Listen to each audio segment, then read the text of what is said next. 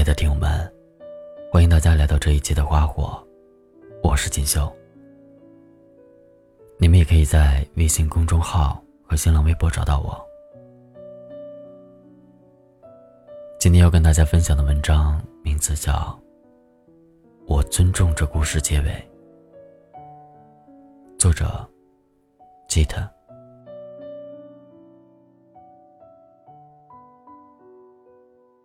你去追求了一个不可能的人，虽然人家拒绝了你，但是你觉得至少你努力过，所以你不后悔。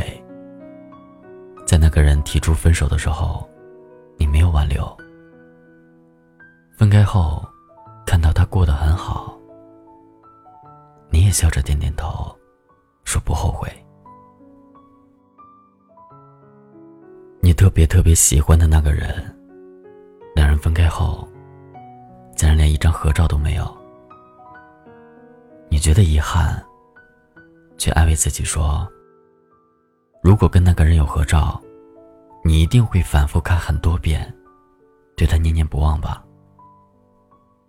所以这样也挺好的，你不后悔。我们总是强迫自己笑谈过去，笑谈未来。对过去的付出表示遗憾，却不后悔。可是这世界上，真的很少有人能做到遗憾，却不后悔。我前任结婚了，新娘是个长得还不错、性格也很好的人。林晓说出这句话的时候，眼里含着光。我凑近她，正想安抚她的情绪。他却转过头来看向我，笑着说：“我是真的为他感到高兴。”他拿出手机，给前任转了账，恭祝他新婚快乐。他的眼里装满了喜悦。那是一个女孩对自己深爱过的人给出的真心祝福。几年前，林晓的男朋友提出分手。林晓很果断的答应了，他没有做过多的挽留。我们一直以为他只是倔，不甘示弱，觉得既然被人提出分手了，那就不要拖泥带水，分得干干脆脆。后来才明白，事情并非如此。他有自己的生活压力，家里有一个卧病在床的爸爸，还有一个在上中学的弟弟。别人都说，这样的女孩不敢远嫁，而她不是不敢嫁。每当男朋友跟她聊结婚这件事儿，她都可以回避。男朋友一直以为她是不够爱他，几次争吵之后，提出了分手。最近我们几个朋友一起吃饭，因为那个男生结婚的消息。传遍了朋友圈于是我们又聊起了这个事儿。我们问他：“分手的时候，你没有挽留，你觉得遗憾吗？”林晓点点头，说：“遗憾啊，但是不后悔。矫情一点儿，就像歌词里所说的，我尊重这个故事结尾。”他说：“不啊，如果你们相爱，这些事情是可以一起面对的。”林晓却总是摇摇头，说：“一想到家人，我就不敢嫁。谈恋爱是两个人的事儿，但结婚却关乎两个家庭。”他并不是觉得别人不会接受他的家庭。只是他打心底觉得，那个人的未来，不应该是这样的，而他，也做不到放手一搏。虽然遗憾两个人没能走到最后，却从未后悔放他走。这句话，在他跟那个男生分开之后，林晓反反复复说过很多遍。可是那天吃完饭回去的路上，他突然绷不住了，一个人对着大马路嚎啕大哭。我站在一旁，静静的看着他哭，看着他狼狈的模样，我一下子也红了眼眶。只有他自己知道，他和那个男生分开的真正原因是什么。别谈什么伟大的让步，也别说什么不愿意让人跟着自己承担责任和吃苦。这只不过是他为了掩饰他内心的自卑。他自卑这个赤裸裸的事实，他该试着去面对了。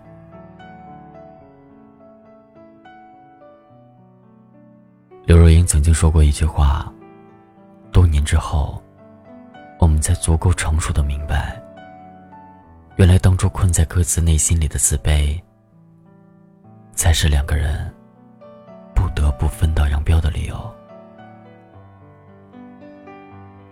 你不敢跟爱的人捅破那层窗户纸，你不确定，在说出不完美的自己之后，他是否会接受。”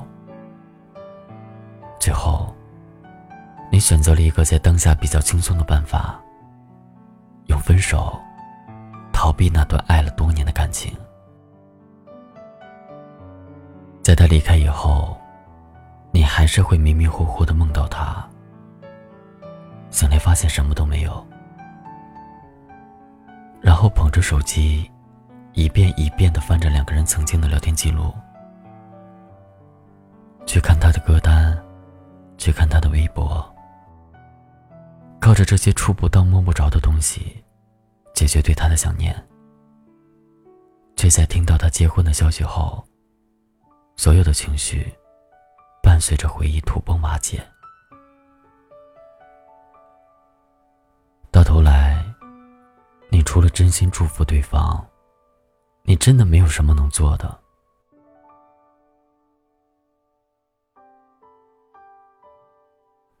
自己的心，关于曾经错过的感情，不管是出于什么原因而分开，你真的只是遗憾，却不后悔吗？也许很多人的答案都是否定的吧。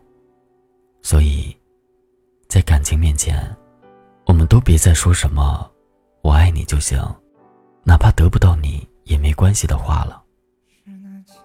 我爱你，怎么可能没关系？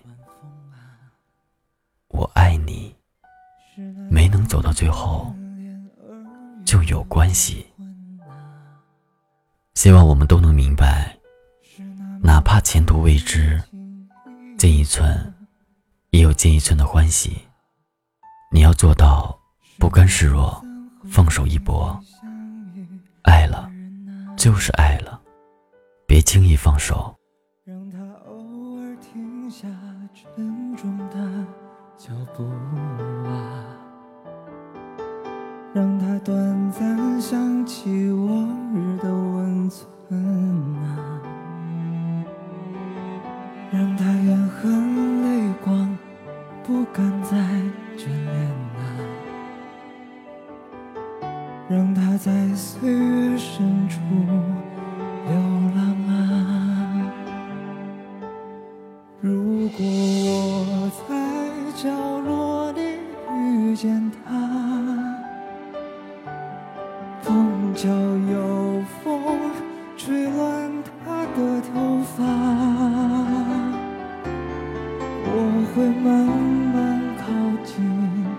给他肩膀，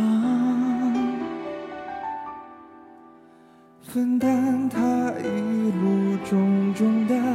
绝望。如果我在角落里遇见他，碰巧有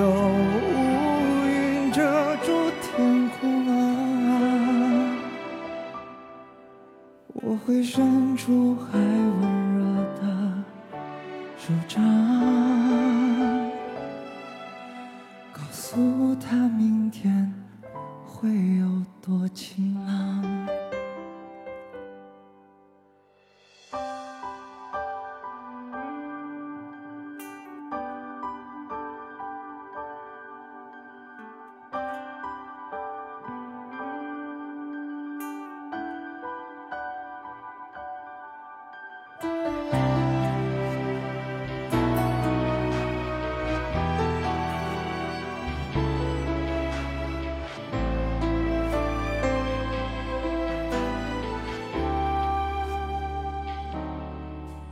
也许他的脚步早已不敢停下，也许那些温存他早已忘记了，也许他的眷恋不会再提起了，也许他早已习惯了流浪啊。